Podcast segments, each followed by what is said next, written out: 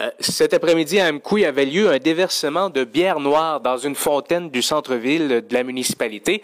On voulait démontrer par le geste la difficulté possible de récupérer du pétrole si un train déraillait, par exemple, dans la rivière Matapédia en période hivernale. Et pour en parler, on a Dominique Lemire, qui est un des co-organisateurs de l'événement. Monsieur Lemire, bonjour. Bonjour Nelson. Euh, D'abord, euh, com comment est venue l'idée d'organiser une telle euh, manifestation? Un peu du projet qui est à Belle-Dune de transport pétrolier, euh, principalement avec euh, tout le train qui est prévu passer à travers euh, la Matapédia et à travers le Québec pour être transbordé par des bateaux. Personnellement, je suis un brasseur de bière et je m'étais dit je préfère une action symbolique. Donc, j'avais brassé une bière que je m'étais dit qu'une partie servirait à faire une action pour conscientiser les gens un peu au risque principalement de laisser aller le transport pétrolier et aussi par train des matières un peu, je dirais, dangereuses qui pourraient occasionner des, des pertes pour l'environnement de la Matapédia et aussi de la baie des Chaleurs et ailleurs également au Québec et au Canada. Hmm. Quels seraient ces impacts, justement, euh, d'après l'analyse que vous en avez faite? Ouais, très certainement, pour avoir un petit indicatif qui, qui ressemblerait, je vous dirais, à la rivière Chaudière, mégantique, où il y a eu des déversements. Euh, c'est sûr qu'actuellement, l'environnement a été perturbé. La communauté benthique, principalement la, faune des, de la rivière, du, bassin de la rivière un peu, euh, est encore très affectée aussi. Il y a des suivis qui sont faits, mais après plusieurs années, c'est affecté. Euh, il y a aussi bon le, les produits des sables bitumineux de leur côté, ils se dissoutent avec leur solvant dans l'eau et qui fait en sorte que ça s'agglutine dans le fond de, l'eau. Donc on pense à toute l'économie un peu de la pêche au saumon notamment, et aussi des milieux naturels. Mais disons que la, la rivière Matapédia aurait une publicité néfaste et ne serait plus un attrait touristique à travers la région. Vous comparez la rivière Chaudière et Mécantique d'un événement qui est arrivé en été, mais quelle serait la complexité euh, supplémentaire si ça arrivait en hiver sur la Matapédia? Ben, la complexité, c'est principalement les services d'incendie qui ont le mandat d'intervenir comme premier intervenant, ont des outils comme des boudins. Euh, S'il y a de la glace, ils ne peuvent pas les installer. La rivière Matapédia est quasiment gelée sur l'ensemble de son parcours. On, quasiment sur l'ensemble aussi de son parcours, le train y passe. Donc, principalement, ça serait un déversement qui serait, je vous dirais, non contrôlé pendant plusieurs mois, suivant la crue des eaux également.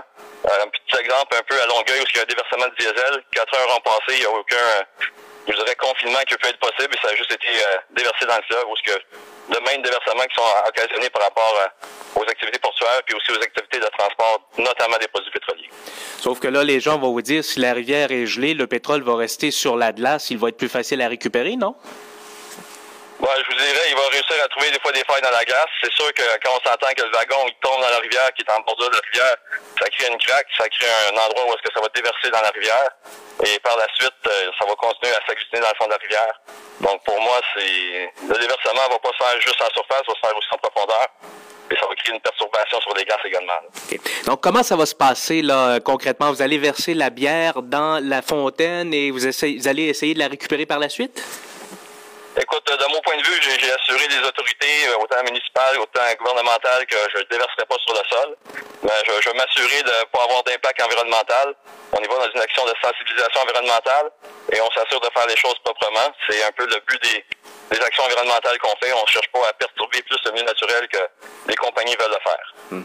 Comment vous pensez que vont réagir les pétrolières avec votre démonstration? Euh, j'ai aucune idée. C'est sûr que de leur côté, c'est une idée originale. Je pense qu'ils ont de la difficulté à, à, traiter une activité symbolique qui peut rejoindre les mondes. On s'entend la bière, beaucoup de personnes consomment. C'est un élément rassembleur de, de, notre société. Fait que de mon point de vue, euh, j'ai aucune idée comment ils vont réagir et j'ai pas eu de contact avec eux, aucune euh, qui m'ont apporté jusqu'ici.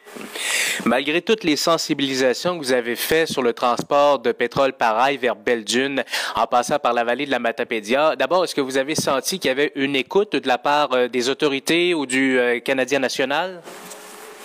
Ah, on n'a pas senti d'écoute. De notre côté, euh, c'est sûr, le transport par rail, va nous dire c'est de, de, de, compétence fédérale. Actuellement, bon, il y a un qui a été délivré pour le Nouveau-Brunswick. Le premier ministre, à cet endroit, il est pour le projet. Même chose pour le ministère des Mines, qui fait même quasiment un peu de la représentation pour le projet à travers les instances au Québec.